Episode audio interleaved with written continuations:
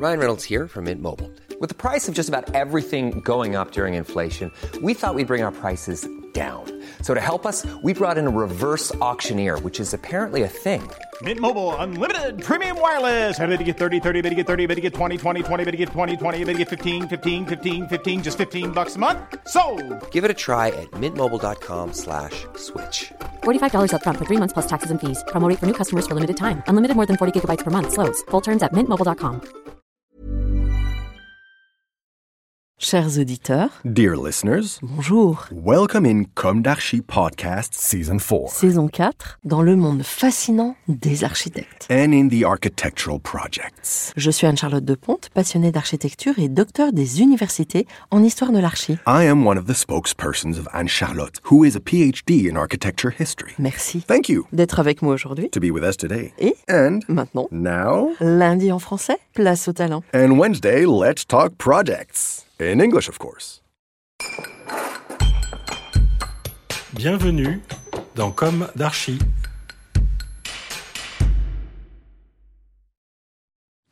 Chers auditeurs, ravis de vous retrouver aujourd'hui en compagnie de Samuel Boutou et Marc-Henri Maxit.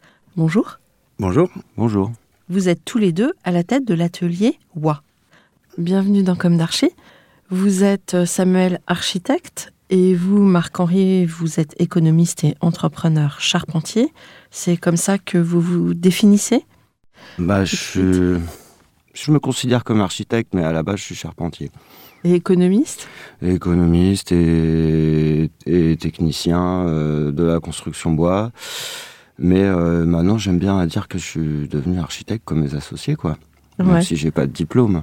J'espère que l'ordre des architectes n'écoute pas. Ouais. Non, Non, mais mais- Avant, on pouvait euh, passer une équivalence. Oui, tout à fait. J'ai connu des, Et, des euh, collaborateurs qui ont fait ça. Je me suis un peu renseigné, mais c'est quand même assez compliqué. Puis en fait, j'en vois pas trop l'intérêt maintenant. Oui, ça, vous pensez que ça vous apportera pas davantage? Ça m'apportera de la culture qui me manque, je pense. Mm. Mais sur les aspects euh, plus, euh, plus techniques et pratiques, euh, ça me... non, je pense pas que ça m'apportera quelque chose de plus. Alors justement, euh, votre conviction à l'atelier WA, c'est qu'en tant qu'architecte, vous devez maîtriser le projet architectural en passant par sa fabrication, ce qui vous donne euh, cette spécificité. Et vous avez créé donc euh, cette agence en 2012, et c'est l'acronyme de Wood Oriented Architecture. Et vous avez un troisième associé? On a deux autres associés. euh, Alors, donc euh, Rémi Croza, qui était là dès le début, qui est architecte également, comme moi. Et euh, plus récemment, donc il y a Julien Dechanet qui a rejoint l'agence euh, en tant qu'associé. Et qui est un jeune architecte talentueux également, qui, qui rejoint l'équipe. Marc-Henri, vous avez initié un certain nombre de projets en CLT, qui est une technique bois, et à une époque où c'était encore peu répandu en France. Donc les auditeurs l'ont compris d'emblée. Vous avez une forte euh, appétence pour la construction en bois, pour l'architecture en bois. Avant d'aborder le sujet à travers vos projets, on va commencer par le début. Quels sont vos parcours respectifs? Quelle a été votre jeunesse? Où se sont ancrées vos envies d'architecture respectives Et quelles ont été vos études? Ah, tu veux y aller, ça Ouais, je vais commencer. euh, Samuel. Donc, euh, enfin, moi, j'ai eu un parcours euh, assez euh, classique, on va dire, avec euh, des facilités à l'école euh, qui ont fait que j'étais assez, assez feignant, en fait. Euh, donc, euh, toujours la moyenne, mais sans trop travailler, sans trop me donner de mal. J'ai très vite beaucoup dessiné, donc le dessin euh, m'attirait. Donc, j'ai fait mon bac, euh, bac scientifique. Classiquement, je suis allé en fac de maths, euh, puisque c'était le, cursus euh, classique.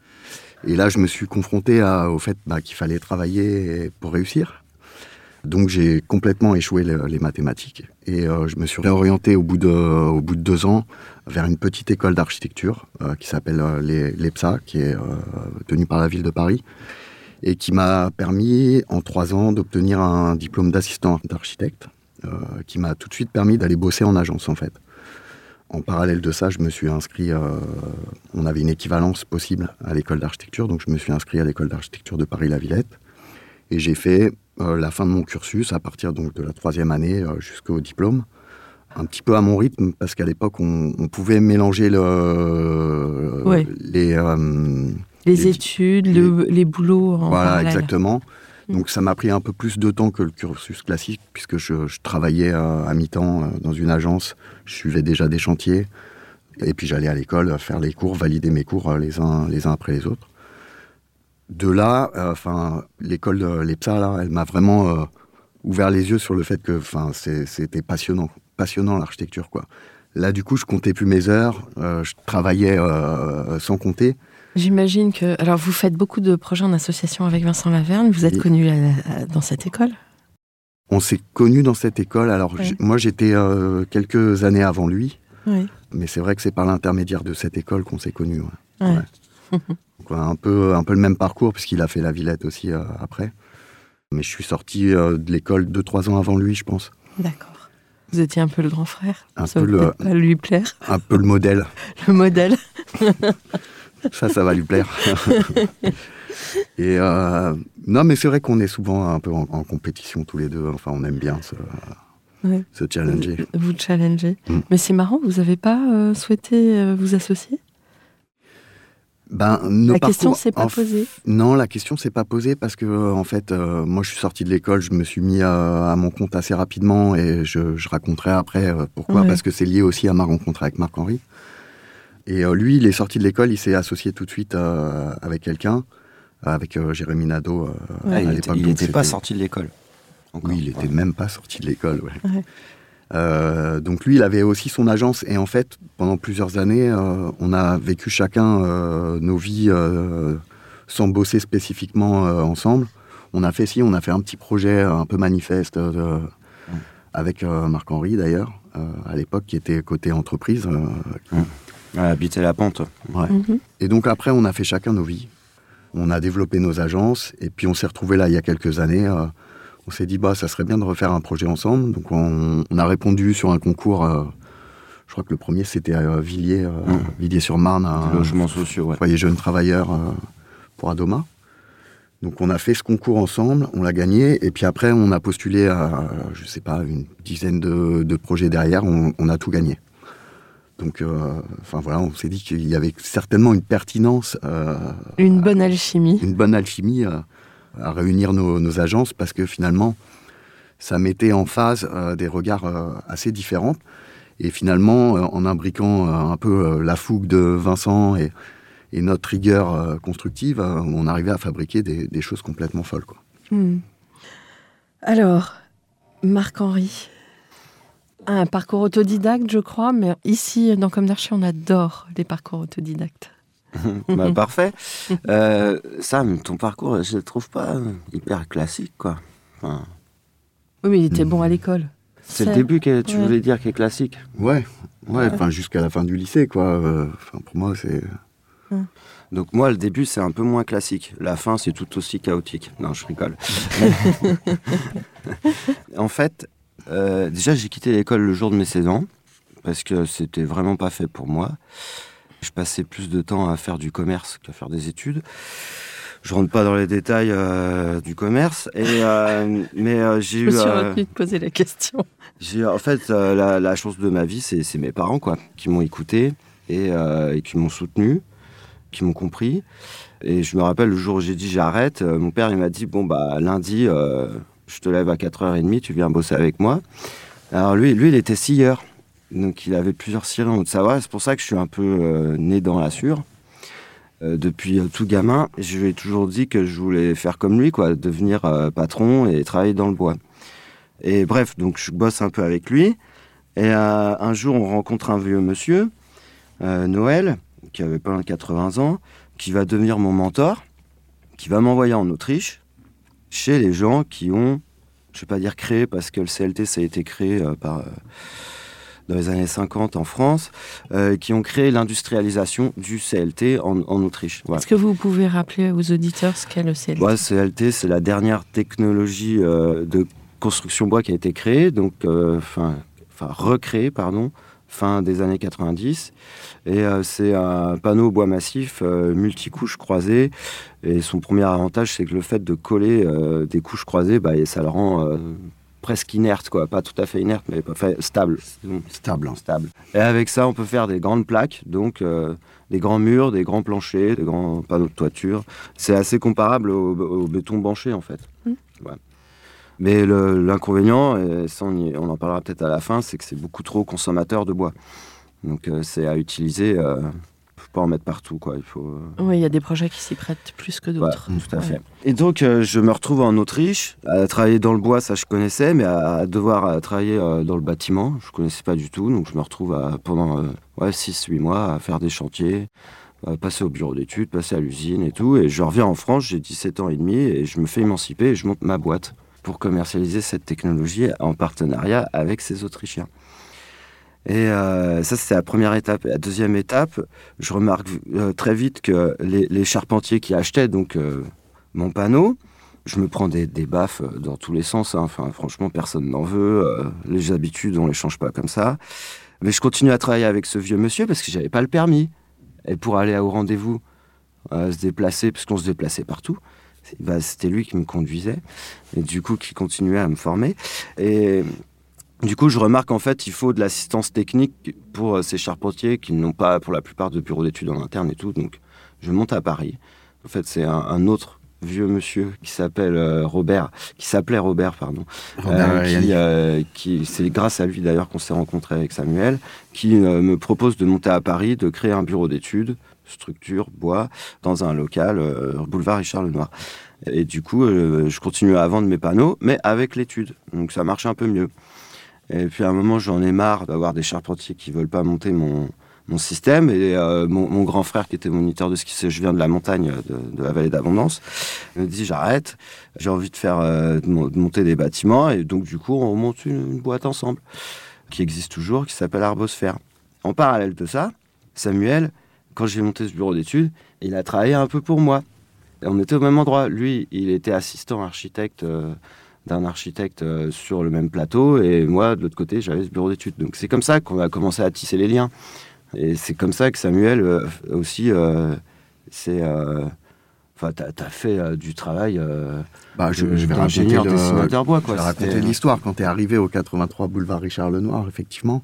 Donc moi, je travaillais euh, avec euh, Édouard Boucher, euh, qui avait son agence sur ce plateau, et son ami Robert Ariani, qui était l'ancien directeur du CNDB, qui débarque à Paris et qui veut euh, effectivement monter ce bureau d'études, qui fait venir Marc-Henri sur ce plateau. On a un petit chantier avec Édouard Boucher de surélévation rue du Chemin Vert donc euh, qu'on fait ensemble, que je, je suis du début à la fin, de- du permis de construire jusque sur le chantier où, euh, où c'est moi qui donne les, les ordres à la grue pour dire euh, c'est ce panneau-là maintenant qu'on monte.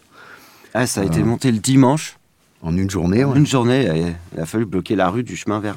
C'est Voilà. rigolo, Et donc euh, Robert Ariani, à cette époque, il m'a un peu pris sous son aile dans son bureau d'études et il m'a complètement formé à la construction bois, puisque du coup, il m'a euh, envoyé en formation euh, pour utiliser les logiciels des charpentiers. Il m'a emmené sur les chantiers euh, pour voir comment ça se posait. Et donc, en fait, grâce à lui, je me suis fabriqué une, compétence technique super solide par rapport au matériau bois. Et du coup, en parallèle avec Marc-Henri, qui a amené le CLT, qu'on a pu mettre en œuvre sur des premiers projets en France. Et en plus, à un moment où il y a une forte demande de projets en bois. Ah non. Pas du tout. Pas Ah du bon tout. Pas du non, tout. Non, non, là, non, là, se on, est en, on est Ouais, en ouais. 2008. Ah oui, c'était pas encore euh, arrivé. Donc euh, l'atelier bois n'était pas encore créé. euh, la demande de bois, euh, à l'époque, on faisait des petits bâtiments. hein. Euh, Moi, j'ai, on- jamais on n'avait pensé avec Marc-Henri que euh, ça prendrait une telle ampleur. Et Robert Ariani, euh, qui était euh, à la tête du CNDB, un des plus grands euh, défenseurs du bois, un très gros communicant, il est décédé depuis, mais on se dit souvent, euh, s'il nous voyait, s'il voyait ce qu'on a fait, euh, où on en est aujourd'hui, mais il serait euh, super fier. Super quoi. heureux, Ouais. ouais. Donc en fait, vous avez bénéficié d'une transmission euh, Ouais, professionnelle en direct Mm. qui a été extrêmement riche. c'est ça. Mm. C'est ça, mais si on reprend le fil, on n'en est pas encore arrivé à l'atelier WOA. Ouais. Enfin, WOA, Voilà. Comme on veut. comme Ouais. on veut. C'est ouais, reprenons le fil. Du coup, euh, Samuel, à ce moment-là, quand moi je redescends en Haute-Savoie, créer cette entreprise de construction bois avec mon frère, Samuel, lui, se met à son compte. Ouais, parce que je viens d'avoir mon diplôme. Enfin. Et euh, en fait, euh, nous, pour, enfin, petite parenthèse, avec mon frangin, en fait, euh, on récupère un site de mon père euh, dont euh, la scierie ne tournait plus, mais il avait gardé le site. Et on se retrouve avec euh, 3 hectares de, de terrain, euh, 5000 mètres carrés de bâtiments, euh, un peu à l'abandon, quoi. Et donc, petit à petit, enfin, on récupère ce site, on- on- tous les jours, on fait un truc pour le réhabiliter. Donc, on démarre comme ça. Euh, On démarre petit, en faisant des maisons et tout. Et un jour, il y a Nexity qui nous appelle euh, et qui nous parle de son idée de faire euh, euh, des petits immeubles d'activité euh, en périurbain. Euh, il faut que ça aille vite. euh, on commence à parler de bas carbone. Enfin, donc, il faut que ce soit en bois, quoi. Et donc, qu'est-ce que je fais? J'appelle Sam, Samuel. Je sais pas, ça faisait Mhm. quelques mois qu'on s'était pas vu. euh, et je sais qu'il s'était mis à son compte. Écoute, j'ai besoin d'un archi.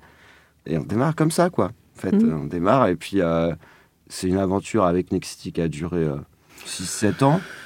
Mais on ne pensait pas que ça durerait aussi longtemps parce qu'en fait, au départ, on travaille sur, juste sur un concept. Enfin, voilà, ils nous donnent une mission, euh, voilà, développez-nous un concept euh, pour des bâtiments qu'on pourrait construire en neuf mois. euh. Donc, on met au point ce, truc-là et en fait, on fait une première opération test qui se passe hyper bien à Toulouse, enfin dans la banlieue de Toulouse, à Balma.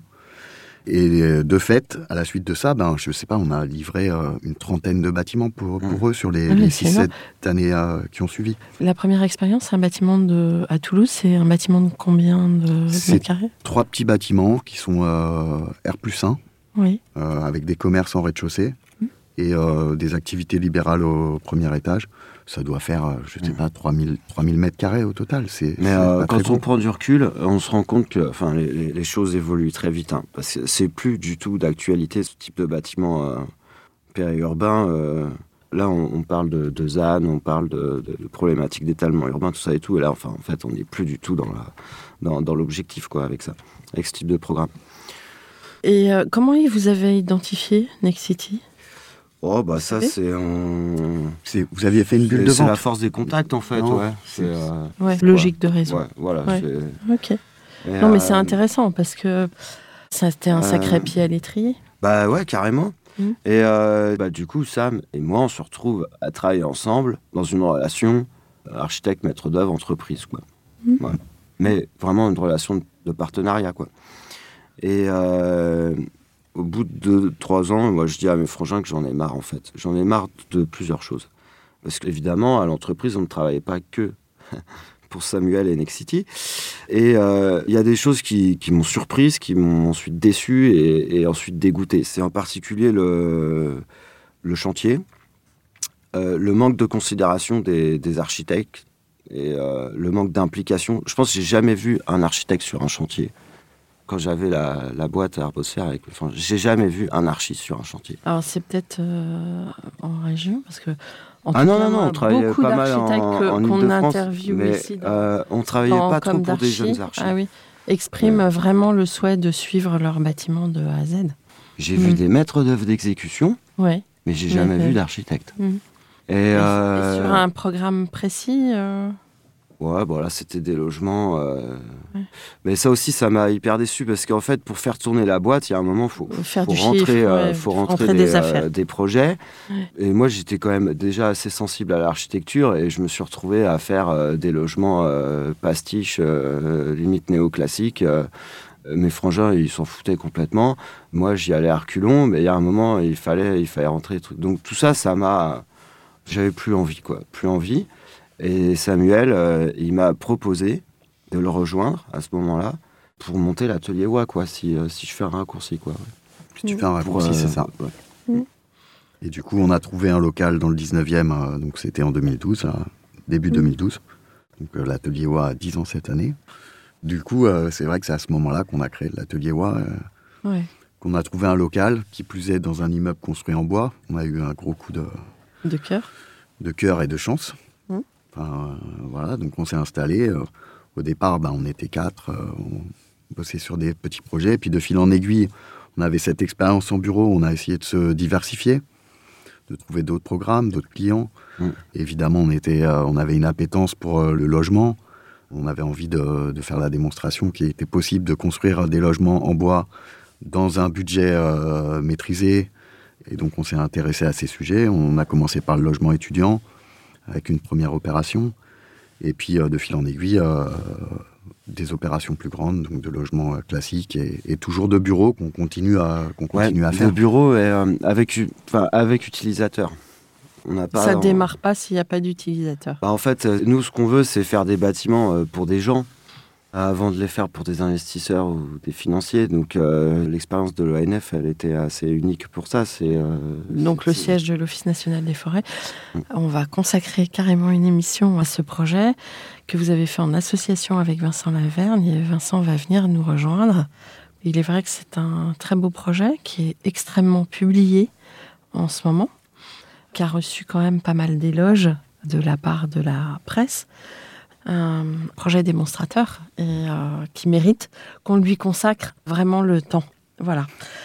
Alors, vous pouvez reparler des projets en association avec Vincent Laverne, mais on en a déjà parlé quand il était venu dans Comme d'Archie. Peut-être que vous pouvez faire une focale sur euh, vos projets à vous. Ben, ouais, peut-être pour, euh, pour expliquer un peu comment l'agence elle a pu changer d'échelle. Mmh. parce que comme disait Marc-Henri, on a commencé par des, ben, ce qui est logique, hein, des, mmh. petits projets. Euh, en 2017, on a gagné un des concours euh, Inventons la métropole du Grand Paris, la mm. première session, sur un site sur les communes de Stein et Pierrefitte, mm. qui est un ancien site industriel, en fait un terrain pollué, une, friche industrielle à reconvertir. Et donc on participe au concours et on fait la proposition de... Le programme, c'est un parc d'activités c'est la vocation un peu du secteur, qui se veut être innovant et on bénéficie de la proximité d'une nouvelle gare qui vient d'être euh, créée. Et euh, on propose pour ce parc d'activités de prendre toutes les voitures, enfin toutes les places de stationnement nécessaires euh, au site et de les mettre dans un bâtiment, dans un silo, ce qui nous permet de faire exactement l'inverse de ce qu'on a l'habitude de voir dans les parcs d'activités où on a des nappes de parking qui s'implantent autour des bâtiments mais de libérer une grande partie du site pour créer un, grand parc qui finalement va être euh, le support du projet et le point aussi euh, attractif pour faire venir des utilisateurs. Et donc, euh, on gagne le concours. Et la difficulté de ce type de concours derrière, c'est de, le réaliser, de le, convertir en, quelque chose de concret, quoi. Et là, on a eu, euh, avec le, promoteur Atlan avec qui on était parti, on a eu un, alignement de planètes. On a euh, les laboratoires du Crigène, donc euh, NG, qui font toutes les recherches sur les, nouvelles technologies, sur l'énergie, l'hydrogène, etc., qui est en train de chercher un site pour déplacer ses locaux actuels qui se situe à Saint-Denis sur le site de la future piscine olympique et qui est très intéressé par le, le lieu, sa desserte en transport, le contexte euh, végétal euh, qu'on propose, et donc qui assez rapidement se positionne pour euh, la moitié du, site, ce qui lance immédiatement le, enfin voilà, le, permis de construire, le, projet. Et en parallèle de ça, on a la Fondation Total qui s'intéresse aussi au site pour implanter une école de la seconde chance à destination des jeunes défavorisés sur les sujets de l'industrie de demain, donc euh, une école qui est menée avec des professeurs, avec tout un projet pédagogique euh, très intéressant et qui euh, assez rapidement aussi se positionne sur l'autre moitié du terrain. Donc finalement, on, mène de front bah, ces deux chantiers. On construit et on livre les bâtiments donc à très grande dominance. Ce que tu peux préciser, c'est qu'on refait quand même des concours derrière. Hmm. En fait, cette histoire de réinventons la métropole, c'est, il faut le prendre comme un tremplin. C'est génial pour ça, mais derrière, quand on rentre dans la phase où le projet se concrétise, on fait un tout autre projet. Mm. Mais, ça, MGP a permis de, de... Oui, ça a beaucoup secoué euh, le cocotier. Bah ouais, ça donne de la visibilité au site. Mm, Sans euh, MGP, NG ou la fondation, mm. euh, ce, ne oui, serait pas intéressé. Mais c'est vrai que ce que dit Marc-Henri, c'est juste. Hein. C'est vrai que quand on a les utilisateurs qui s'intéressent au site, Mm. Bah, on est en concurrence avec d'autres sites. Ils regardent aussi euh, d'autres implantations euh, possibles. Donc, euh, mm. il faut les séduire. Et c'est vrai que derrière le premier concours qu'on a gagné, bah, derrière, pour les séduire, il faut leur faire quelque part un projet sur mesure. Mm. nous, notre maître d'ouvrage, il voulait absolument rentrer l'industrie, donc une école, dans ces bâtiments d'activité, sans, sans les modifier. On a fait cet exercice et en parallèle de ça, on a fait un projet sur mesure pour Total qu'on a présenté sans prévenir notre maître d'ouvrage. Euh, le jour de la réunion, on a présenté ce que voulait euh, faire notre maître d'ouvrage, mettre l'école dans les bâtiments tels qu'ils étaient conçus pour de l'activité. Et on a présenté juste derrière une deuxième version où on a dit, nous, on pense cependant que ça serait judicieux de faire ça. Et là, en fait, je pense que c'est comme ça qu'on les a accrochés, quoi. Alors, comment euh, pouvait cohabiter une école avec un centre de recherche? Ben justement, c'est il y a un grand parc entre les deux. Le site il est, il est suffisamment vaste pour permettre aux deux entités d'être chacune chez elles. Et en face, on a un, un îlot de service, donc avec le parking silo dont je parlais au début, et euh, un restaurant qui sert à la fois euh, aux employés d'Engie qu'aux professeurs de, de l'école. Bah, Aux étudiants. Aux apprenants aussi, ouais. Mm. Donc vraiment, ouais, je pense que ça cohabite, euh, ça cohabite plutôt, plutôt bien. ouais. C'est livré depuis combien de temps? C'est livré il y a, il y a deux ans. Ouais. Ouais. Par Emmanuel Macron, ça a été inauguré. Oh. Waouh. Et c'est le premier IMGP1 euh, construit. Quoi. Et le seul. Mhm. Après, je, on souhaite qu'il y en ait d'autres, hein, mais c'est euh, c'est très très compliqué à concrétiser. Oui. Ce que je disais en introduction, c'est vrai que ce projet, bah, d'une certaine euh, échelle quand même, parce que enfin, si on comptabilise le silo, c'est c'est environ 30 000 mètres carrés de surface de plancher. Ça nous a fait basculer de la petite agence à euh, une agence un peu plus grosse, parce qu'on a dû embaucher du monde pour mener à bien euh, effectivement euh, le projet et les, et les chantiers qu'on a suivis. Donc aujourd'hui, vous êtes une vingtaine? On est un peu moins là. Ouais, une quinzaine, ça monte, ça descend. On était une vingtaine au printemps et on est, on est 15 là aujourd'hui. Moi, ça, je pense que c'est un invariant des agences d'archi. euh, Au gré des projets, ça gonfle, ça dégonfle, ça gonfle, ça dégonfle. C'est ça, et puis euh, il y a aussi qu'on on a à cœur à suivre tous nos chantiers, Oui. même les piloter euh, quand on n'est pas avec des entreprises générales. Et euh, bon, bah, il y a des mo- moments où on finit ces chantiers et, et, on n'a pas toujours qui renchaîne derrière, donc on, peut, on, on peut se retrouver avec des périodes euh, De creuses creux. aussi, Mhm. bien impactées par les chantiers. Quoi. Alors, l'une de mes questions donc récurrentes dans Comme d'Archi est est-ce qu'aujourd'hui vous avez le sentiment d'avoir accompli ce que vous imaginiez à la sortie de l'école? Bah, je laisse Marc-Henri répondre vu qu'il n'est pas allé à l'école. Bah si, jusqu'à 16 ans. Euh, Il a rempli son contrat pile. C'est vrai. Ben, vu comment j'ai remonté euh, industriel, charpentier, ingénierie, et maintenant euh, architecte, euh, maître d'œuvre, quoi. Enfin, remonter jusqu'à la conception, ouais, pour moi, c'est un aboutissement. Mm. Ouais. Il reste plus qu'à devenir un promoteur, investisseur, et puis c'est bon. Non, je rigole. Vous Non, serez maître du monde. Tu auras bouclé la boucle. j'aurais bouclé la boucle. Non, non, mais c'est non, non. Pour moi, je suis pleinement satisfait. Ouais. Après, euh, c'est dur en ce moment-là, quand même. C'est dur parce que les... de- L'accès à la commande est compliqué, je trouve. On a énormément de mal à, à accéder à la commande publique et euh, c'est assez frustrant. J'y pense tous les matins euh, quand je dépose ma fille à la maternelle. Je rêve de faire une école maternelle. Mais euh, non, c'est ça qui est un peu, un peu frustrant. ouais. Bah, je vais répondre aussi à la question. Du Bien coup, euh, moi, je, je suis, ouais, je suis plutôt très satisfait de, de là où on en est. J'aurais pas imaginé faire tout ça en fait en sortant de l'école. Euh, maintenant, euh, pense qu'on peut aller encore plus loin. Effectivement, comme disait Marc-Henri, on a envie de faire euh, des nouvelles choses auxquelles on n'a pas touché parce qu'on a du mal à, à y accéder, notamment des écoles. C'est vrai qu'un programme d'école, euh, moi, je rêverais de, de- de bosser là-dessus. Enfin voilà, le cadre d'études des enfants. euh, on a bossé sur l'industrie, mais c'est des apprenants, c'est déjà des adultes, quoi, des jeunes adultes. Tout l'univers de, l'enfance, évidemment, on a envie de se, se plonger dedans. Donc euh, on essaye, un tant bien que mal, on, on s'associe avec euh, des agences qui ont des références pour candidater. Jusqu'à maintenant, on n'a pas réussi à, à accéder à Décrocher. ce, ouais, à décrocher ce, ce type de programme. Alors peut-être que la référence de l'ENF, malgré tout, avec votre savoir-faire en bois, même si c'est complètement différent, va peut-être vous aider euh, si vous vous faites des propositions euh, avec ce matériau. Et puis, il faut peut-être aussi expliquer à nos auditeurs, mais ça, ça fait depuis tellement longtemps que c'est le cas, quand euh, les architectes répondent en premier lieu sur dossier, parfois il y a 300, Mm. 400 dossiers. Donc euh, c'est très compliqué déjà d'être shortlisté. Bah, Il y a énormément de concurrence et puis il y a aussi énormément de gens euh, très talentueux, quoi, qui ont des très beaux projets. Donc c'est pour sortir du lot quand on n'a pas de référence, c'est Ouais, alors c'est pas une question des références, on en a, mais en fait c'est par rapport à chaque programme est sectorisé. Donc c'est en fait si vous voulez participer à un concours euh, d'architecture pour faire une école, il faut que vous présentiez patte blanche, c'est-à-dire vous devez avoir trois écoles construites de moins de trois ans. Oui, mais je sais. C'est Euh, toujours le problème de la référence. Et ça c'est ça c'est compliqué parce qu'en fait ça sectorise les architectes dans des catégories. Donc il y a- il y, a ceux qui font les écoles, il y a ceux qui font les collèges, il y a ceux qui font les lycées. Ben, il y a les grosses agences qui font tout. Et puis sinon les autres archis ils sont euh, plus sur la commande privée, euh, le logement, euh, le bureau. Et c'est vrai que la commande publique elle est difficile à, à conquérir.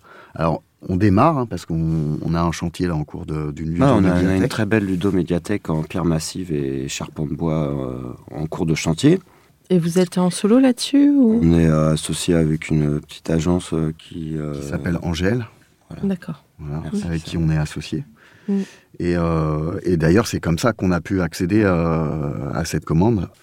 Bah, c'est grâce à elle. Non, non, mais ouais, on peut le dire. Pour autant, euh, on a recandidaté à des médiathèques, bon, on n'a pas été pris, mais je pense qu'il faut aussi être patient. euh, Il faut persévérer. Il faut persévérer, il faut être patient, il faut livrer. Je pense que ça sera euh, l'équipe euh, de la mairie euh, qui, euh, si ça se passe bien, euh, qui sera notre meilleur ambassadeur pour aller en chercher d'autres. Mm. Votre équipe est composée essentiellement d'architectes alors, Parce que là, déjà, euh, l'équipe de tête, les associés. Ouais, aux trois quarts. Après, trois quarts. euh, Il y a des profils ingénieurs euh, architectes euh, à l'agence Ouais. qui ont fait le bicursus. Donc, ils sont trois à avoir fait ce. c'est ça. On a euh, profil euh, aussi. On a une responsable chantier-chantier. est une femme sur Ouais. le chantier. Ouais. C'est bravo. qui fait un S'il super n'y en a pas beaucoup, encore. on se disait hier soir, on est à la, on est à la Ouais. parité euh, parfaite euh, en ce moment à l'agence. C'est vrai Autant de femmes. que- Euh, on fait aussi un peu d'ingénierie bois. Mhm. Pas sur tous les projets, mais euh, on essaye d'en faire quelques-uns. On garde ça euh, en interne. Mais bon, sinon, c'est essentiellement des architectes. ouais.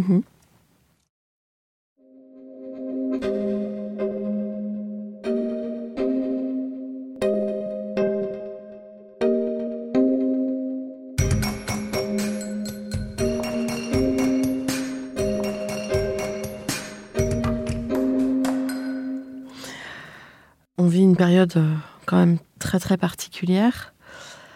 Qu'est-ce que vous vous dites pour avancer, pour euh, continuer d'avancer et, qu'est-ce que vous diriez à vos meilleurs amis pour euh, justement continuer d'avancer sur ce parcours architectural hein, qui est quand même un sacré défi?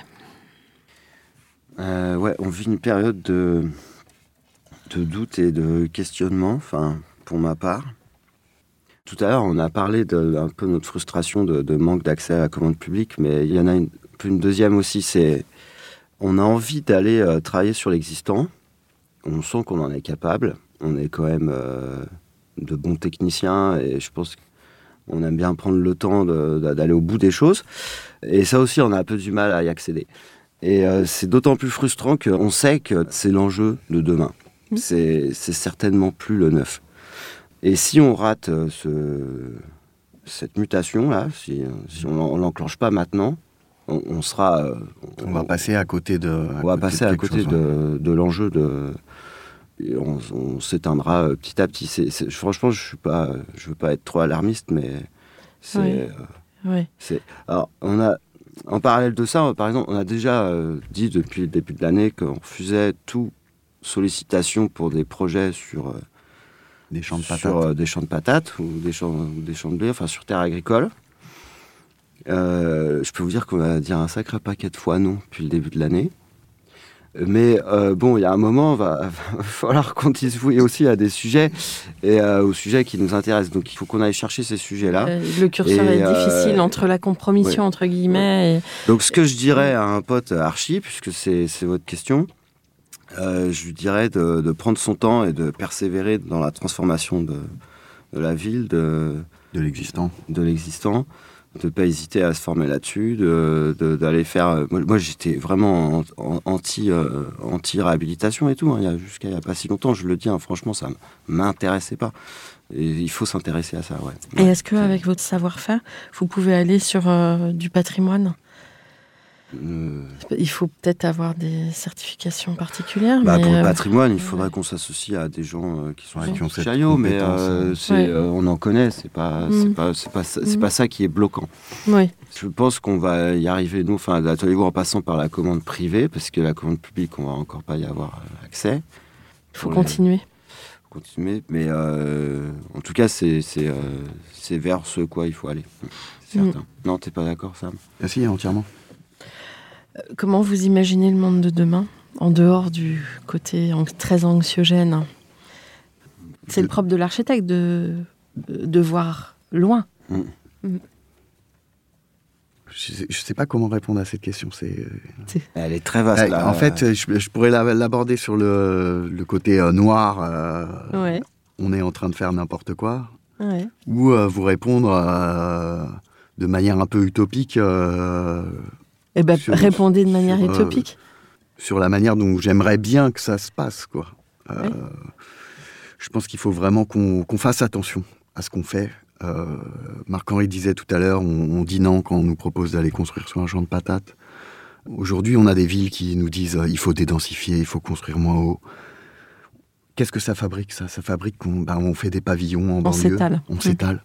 Donc il faut absolument, je pense que tout le monde, tous les acteurs prennent conscience euh, de la nécessité de travailler la ville comme un organisme vivant à part entière et qui est notre cadre de vie. On peut euh, monter plus haut, fabriquer de la densité sans pour autant construire une ville euh, ingrate dans laquelle on n'aimerait pas vivre. Mais il faut qu'on le fasse euh, tous ensemble et de manière, euh, de manière euh, consciente. Quoi. Donc ça veut dire qu'il y a des bâtiments vides, ben, il faut les réhabiliter, il faut les occuper, les transformer, les valoriser, les surélever, quand c'est possible. Et, et c'est comme ça qu'on rendra, je pense, la situation plus tenable. Enfin voilà, Paris, on, vit tous les deux à Paris. C'est une des villes les plus denses du monde et pourtant c'est très agréable d'y vivre. Donc la densité, quelque part, ça ne veut pas dire que c'est pas bien. Et ça permet de, de limiter finalement euh, ce qu'on a fabriqué toutes ces dernières années, l'étalement, euh, les villes dortoirs. Et ça, il faut absolument, euh, absolument comprendre que euh, ceux qui décident aujourd'hui sont responsables de, de tout ça. Bravo, Sam. Ouais. Mais euh, je voudrais parler d'un autre, euh, sur un autre sujet que on maîtrise bien à l'agence. C'est la ressource. Mm. La ressource bois. Je vais mettre les pieds dans le plat direct. hein. De toute façon, je suis pas en train de me faire des amis dans la filière en ce moment, mais euh, si on continue comme ça, là, on, on va dans le mur. On va clairement dans le mur. Parce que euh, on va faire de plus en plus de bâtiments en bois. Ça, c'est, on est en train d'en prendre la voie. Maintenant, on a encore plein de choses à apprendre, mais toute la filière, parce que Mhm. on va en faire de plus en plus, c'est certain. Parce que voilà, on n'a que le mot carbone à la bouche en ce moment, euh, qu'on n'a pas prêt de s'arrêter. Et c'est c'est bien, c'est très bien, c'est bien qu'il y ait cette prise de conscience, elle est un peu tardive, mais c'est très bien. Mais le problème, c'est que derrière, on a, on a la forêt qui est en train de mourir à petit feu. Parce qu'il faut savoir que Et pourtant, on dit qu'en France, il y a beaucoup mais de forêts. mais mais il y a, il y a pas de problème. Il y a là pour les 20 prochaines années. Il y a pas de souci. Moi je parle d'après. En fait, il faut savoir que 98% du bois qu'on utilise en structure est ici du, du résineux quoi. Donc Mm. essentiellement le sapin, l'épicéa, le douglas, le pin. Et euh, c'est principalement ces essences là qui sont pas adaptées. Enfin, du moins pour le moment.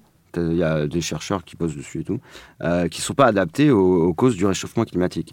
On, on voit des forêts, des forêts euh, dans. Donc, il faut des feuillus. Ça, vous dites? Euh, alors, ouais, il, fa- il, faut, il faut deux choses. Euh, je pense pas qu'on va arrêter de travailler avec les résineux, donc il faut trouver des résineux qui s'adaptent euh, à la montée des températures. Et puis, évidemment, comme vous le dites, il faut que la filière se transforme pour travailler avec les feuillus. Et c'est pas près d'arriver. Parce que euh, il y a des petits industriels qui s'y mettent, mais c'est marginal. Et mais puis, il faut surtout les c'est beaucoup soutenir. plus long. Bah non mais ouais. Ouais. Enfin ceux-là il faut qu'on les soutienne, il faut surtout pas qu'on. Mais les gros, les gros, pour l'instant les, les gros industriels, ceux qui euh, qui transforment la majorité de nos bois, euh, en France et dans toute l'Europe. hein, enfin mais je veux dire, euh, je- mais restons en France. hein, c'est la- la- le, le bois français est scié par euh, par distilleries. Il faut, faut quand même se dire les choses. hein, c'est quand même des, des gros industriels. Bah, il faut qu'ils s'y mettent quoi. Ouais, au feuillu, ouais. Après c'est pas facile à scier euh, un chêne. Mm. C'est vrai que c'est beaucoup plus compliqué qu'un qu'un résineux. Donc du coup, nous, qu'est-ce qu'on peut faire dans tout ça nous? Bah, Déjà, euh, essayer de mettre moins de bois dans nos bâtiments. Parce qu'il va falloir en mettre partout. Mais euh, j'ai pas encore trouvé la citation qui marche bien. Mais en gros, mettre moins de bois pour pouvoir le mettre partout. Je sais pas si vous comprenez le sens de mon message. Bah, c'est l'histoire des vases communicants. Voilà. Il ne faut Bah, pas piller par euh, engouement, par euh, peur aussi, parce que euh, bah, on peut être amené à faire n'importe quoi. Il faut bien maîtriser euh, l'ensemble de, de l'exploitation du bois. C'est ce que je comprends. Ça. Donc du coup, on en arrive à la mixité. Donc euh, Donc ouais, ce qu'on pense aujourd'hui, c'est que fin, demain, on construira pas tout en bois. Ça n'a pas de sens de, de Oui. se dire ça. Mhm. Euh, il faut effectivement euh, prendre soin de cette ressource Oui. euh, qui est renouvelable. Donc si on en prend soin, elle va se renouveler naturellement. Mais ça veut dire que dans nos projets, il faut qu'on intègre cette dimension économie de matière, quelle que soit la matière. C'est ça que j'aime bien dire. Et avec la nouvelle réglementation là, qui met le bois et les matériaux biosourcés vraiment sur un piédestal, il faut qu'on fasse attention parce qu'il peut y avoir un effet pervers, c'est-à-dire mettre du bois pour mettre du bois. Donc mettre des mètres cubes alors qu'on n'aurait pas besoin d'autant de mètres cubes sur une structure optimisée pour améliorer le bilan carbone. Et quelque part, c'est vraiment ce qu'il faut essayer de pas faire. Mettre du, mètre cube de bois euh, inutile, ça n'a pas de sens si c'est juste pour euh, atteindre un niveau performantiel ou un label, quel qu'il soit.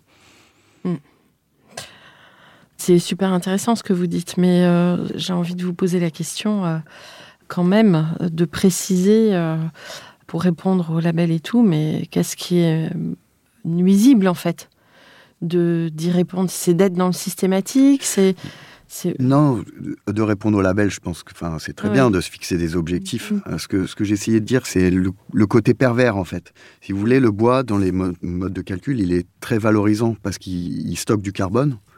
Donc, euh, si je compare un plancher, euh, je vais donner un exemple concret pour bien illustrer euh, mon Mhm. propos. Si on prend un, un plancher en CLT qui doit franchir une portée de 7 mètres de long, il va faire 24 cm d'épaisseur en massif. Donc ça correspond à un volume de bois quand même conséquent. Si je fais le même plancher pour la même portée, avec un plancher mixte, avec un panneau CLT qui travaille avec des solives, un panneau euh, mince de CLT, des solives qui sont dessous, je vais gagner 35% de matière pour le même résultat.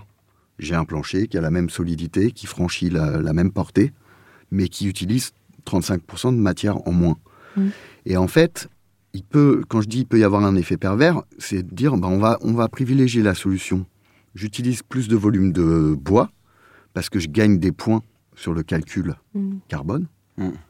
Alors que à côté, on a une solution équivalente qui utilise moins de matière, mais qui, de fait, va gagner moins de points sur le carbone.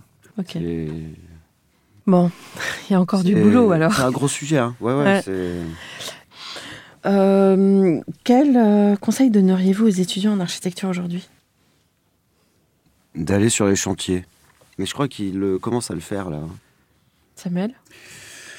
Euh, bah, ouais, il faut, effectivement, il faut se préparer à la réalité de notre métier. Enfin, je trouve que la, la formation de l'architecte, telle qu'elle est enseignée dans les écoles d'architecture, finalement, elle nous prépare pas vraiment à la réalité de notre métier. Donc, comme disait Marc-Henri, euh, ouais, aller sur les chantiers, voir comment on construit. Parce que euh, quand on sait construire, on sait dessiner. Mais pas que les chantiers, hein. aller chez les industriels, aller remonter les filières. Bon, nous, on connaît bien le bois, mais là, on s'est intéressé à la pierre dernièrement. Et c'est très, très intéressant de remonter jusqu'à la carrière et de comprendre aussi leurs problématiques à eux. D'ailleurs, il risque de se passer avec la pierre ce qui se passe aujourd'hui avec le bois. Donc, pour résumer, ouais, s'intéresser à la matière, quelle qu'elle soit, pour comprendre ce qu'on peut en faire. Et euh, Et le chantier est le meilleur enseignement pour ça. ouais, le chantier est un des meilleurs enseignements, mais euh, pas, pas que, effectivement, comme disait Marc-Henri, la, la filière, la matière. Et de la matière, on fait l'architecture, et pas l'inverse, j'ai envie de dire. Bon, il y aura encore plein de choses à dire, notamment sur la filière, parce que je Mm. trouve que c'est super intéressant. Où aller chercher la, les meilleures essences, etc. Euh, mais peut-être que dans notre deuxième volet sur euh, l'Office national du bois, on, on aura encore l'occasion d'en parler. Euh, un mot de la fin?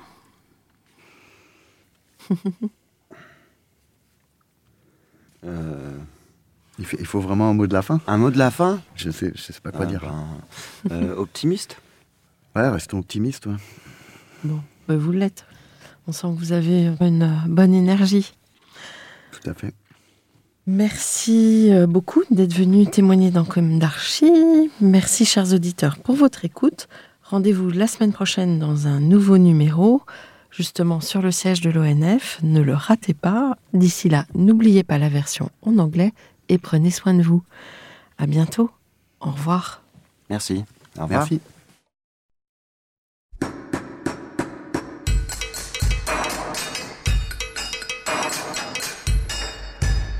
Chers auditeurs, merci pour votre écoute. Merci à Julien Rebourg, réalisateur, qui nous accompagne sur la partie son.